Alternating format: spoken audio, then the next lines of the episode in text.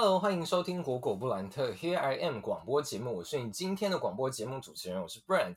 在这个频道，主要会围绕着自我成长、旅游文化以及表演艺术相关领域的话题。那我会用自己和朋友的真实经历来作为分享的依据，让你有更多不一样的层次去观察生活。好，那在时隔这么久的时间，我们频道又再次迎来了更新。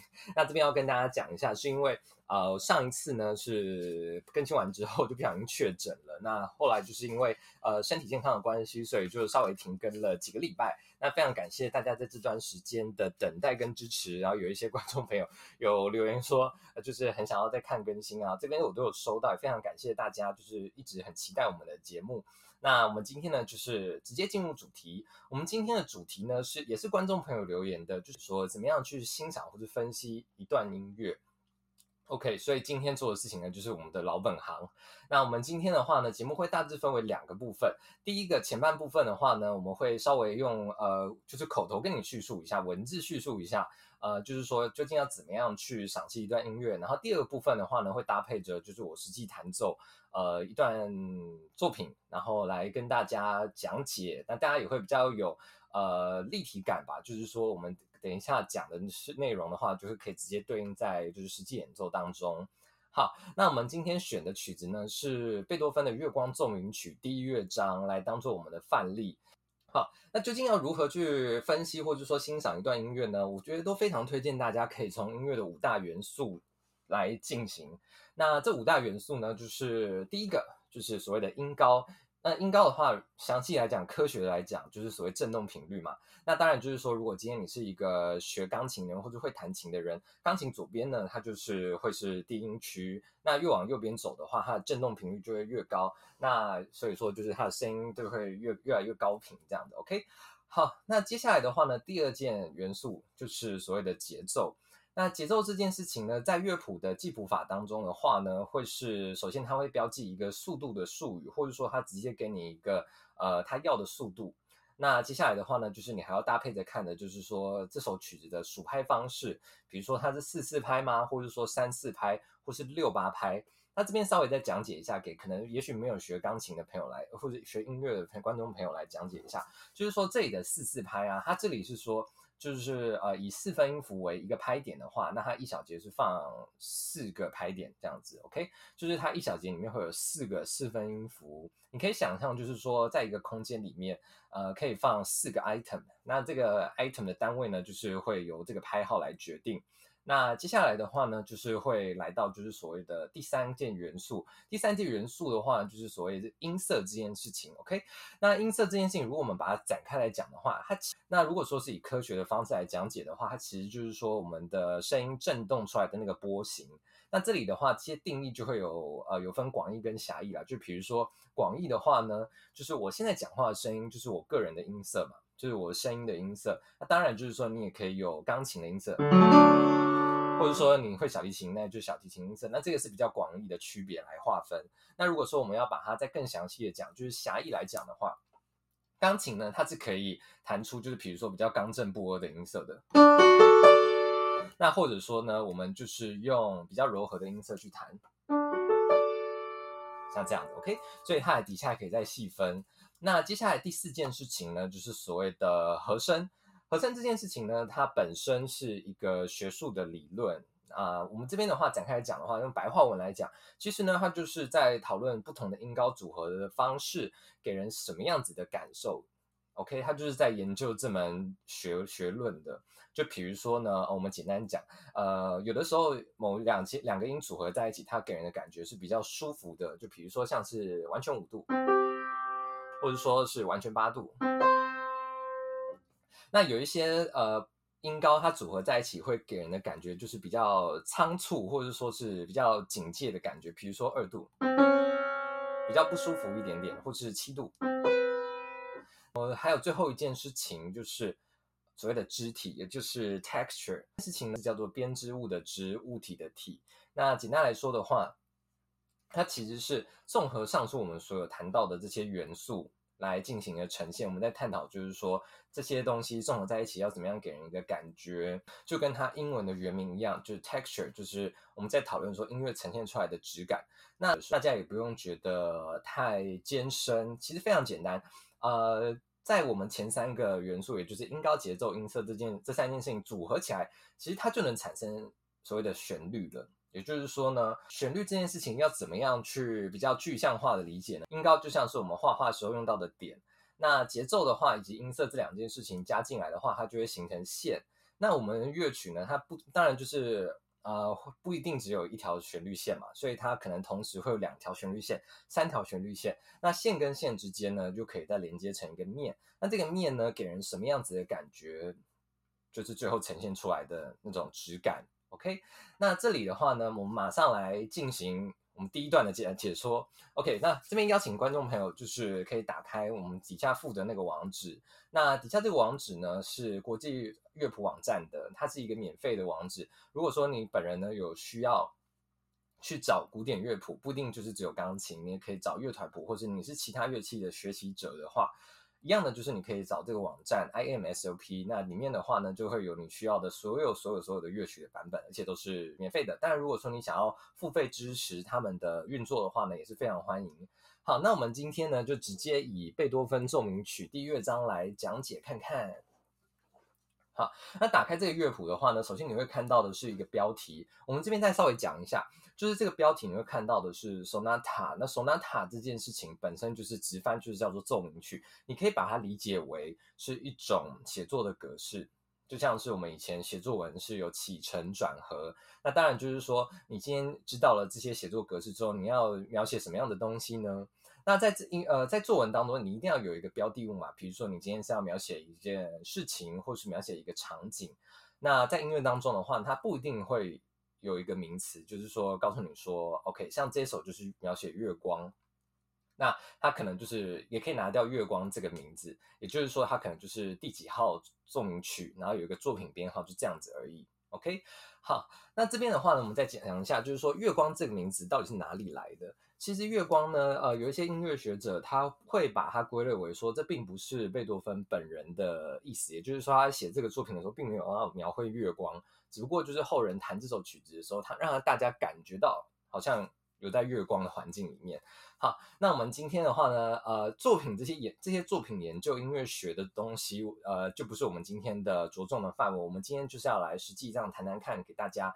那我们就直接开始吧。那在一开始的时候呢，你打开乐谱，你会发现就是说一样是有分右手跟左手，就是它有两个声部嘛。那右手这个声部，你会看到非常密集的。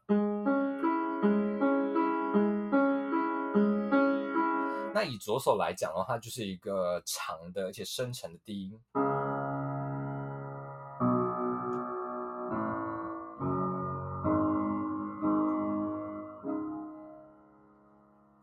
好，所以他们要做的事情是不是非常不一样呢？那我们这边的话，如果说你想要把这首曲子弹好的话，你就需要呢在一开始的时候把低音给弹深沉。那右手的地方，因为它只是一个引导动机，它会延伸出。等一下，在我们的第五小节的时候，有一个。最呃比较高音的外声部进来，那在这样子的状况底下呢，我们不用把这边呃做过多的诠释，OK，就是情绪不用堆得太夸张，这样你后面才有方向可以发展，OK，我们就直接来听听看。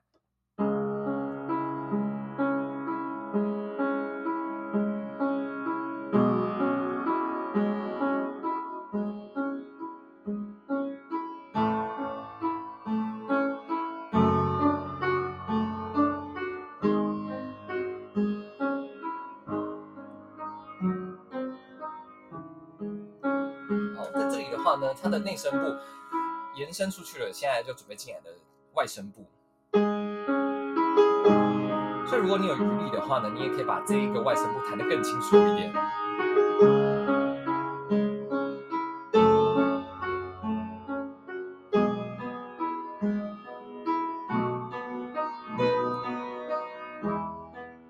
嗯这样子的话呢，音乐的轮廓会比较明显一点点。就是我们有一个底下的这个比较深层的 baseline，然后再还有再包含就是我们这边延伸出来的上面的这个外声部。OK，好，那我们这边呢，接下来就是来到了过门。好，那我们过门呢就简单弹就可以了。好，那我们就接着下去。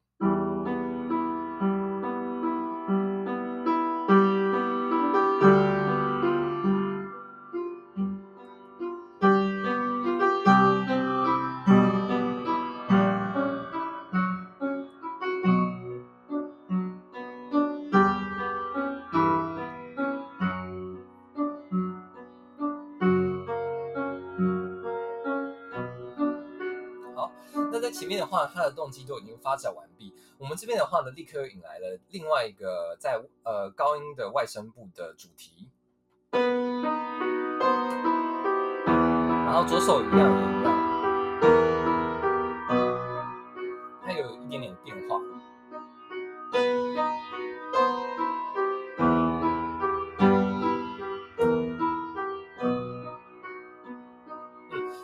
这里的话呢，呃，有一些 mega 是可以把我们做呃着重强调一下的。比如说呢，右手这边的话，有个西哆拉西，这个半音是呃非常重要的，而且它会跟呃前面会产生一点点不和谐的音程，那会给人一种比较显眼的感觉。所以，我们这边一定要弹稳。那再加上左手这个。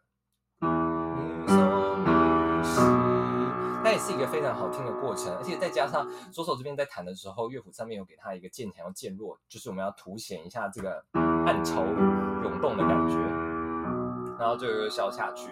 所以这些呃元素，如果你都掌握的话，你的音乐就会比较有画面感。好，那我们就接着下去，我们看看。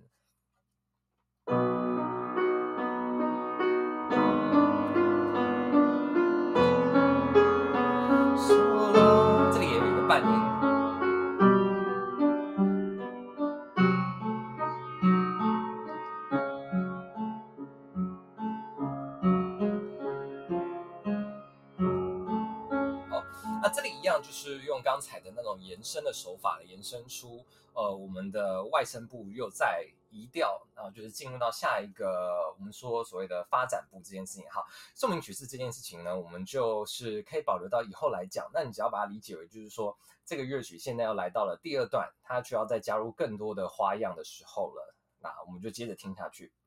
扩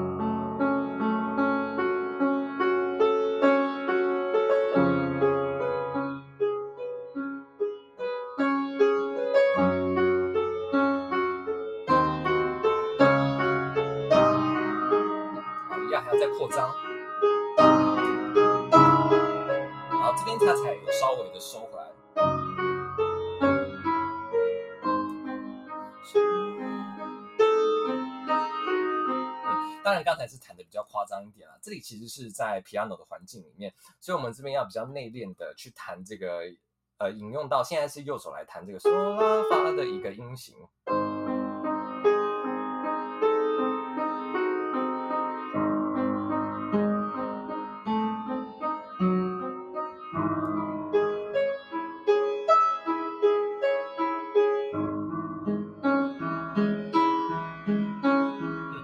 发现它的这个音型会一直抛接抛来抛去的，然后哆咪哆，然后这边又哆咪哆。好，那接下来这一段呢，它是一个比较自由发展的片段，我们来听一下。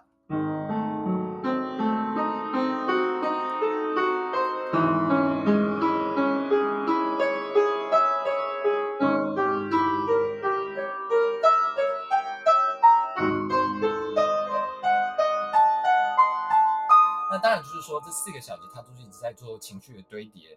那堆叠之后要做什么事情呢？我们来看一下接下来写了什么样子的选。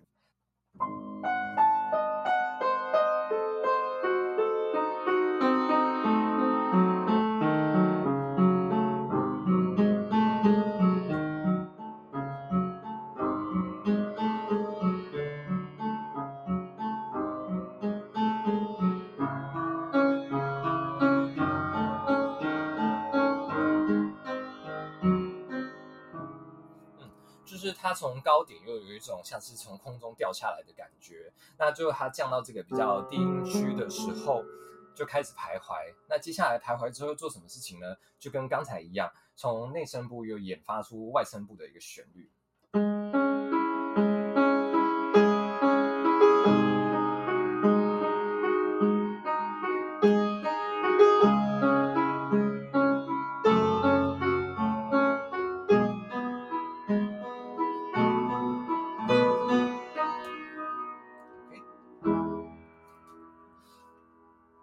有没有开始感觉现在整段音乐经过讲解之后，比较像是一幅画的感觉呢。那我们来到了乐曲的最后一段，那最后一段他究竟做了什么事情？我们来看一下。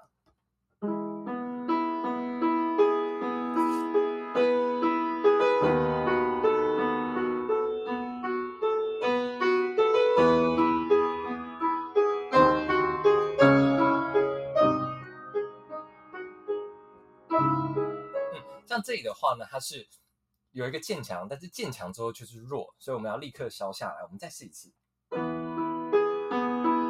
张，立刻减掉。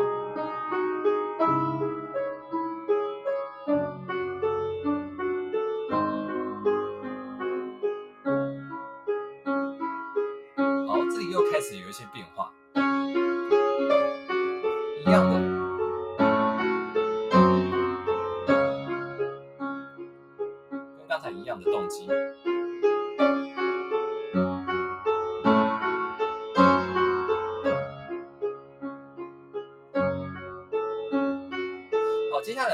段的话呢，是刚才没有发展出来的一段旋律，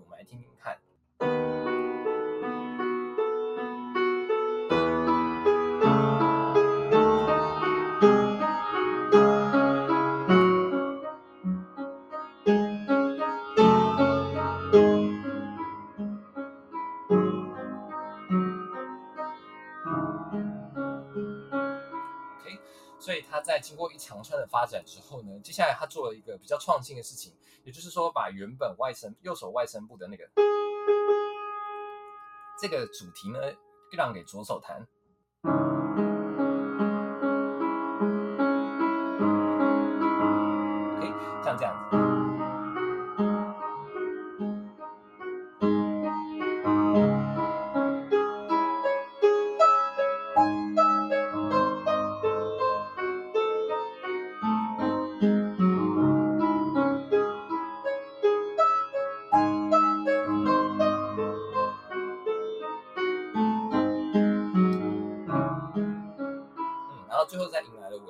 尾奏。的话，你可以把它想象就是它运用它前面用过的那些元素，把整个精彩的东西再拿出来用一次。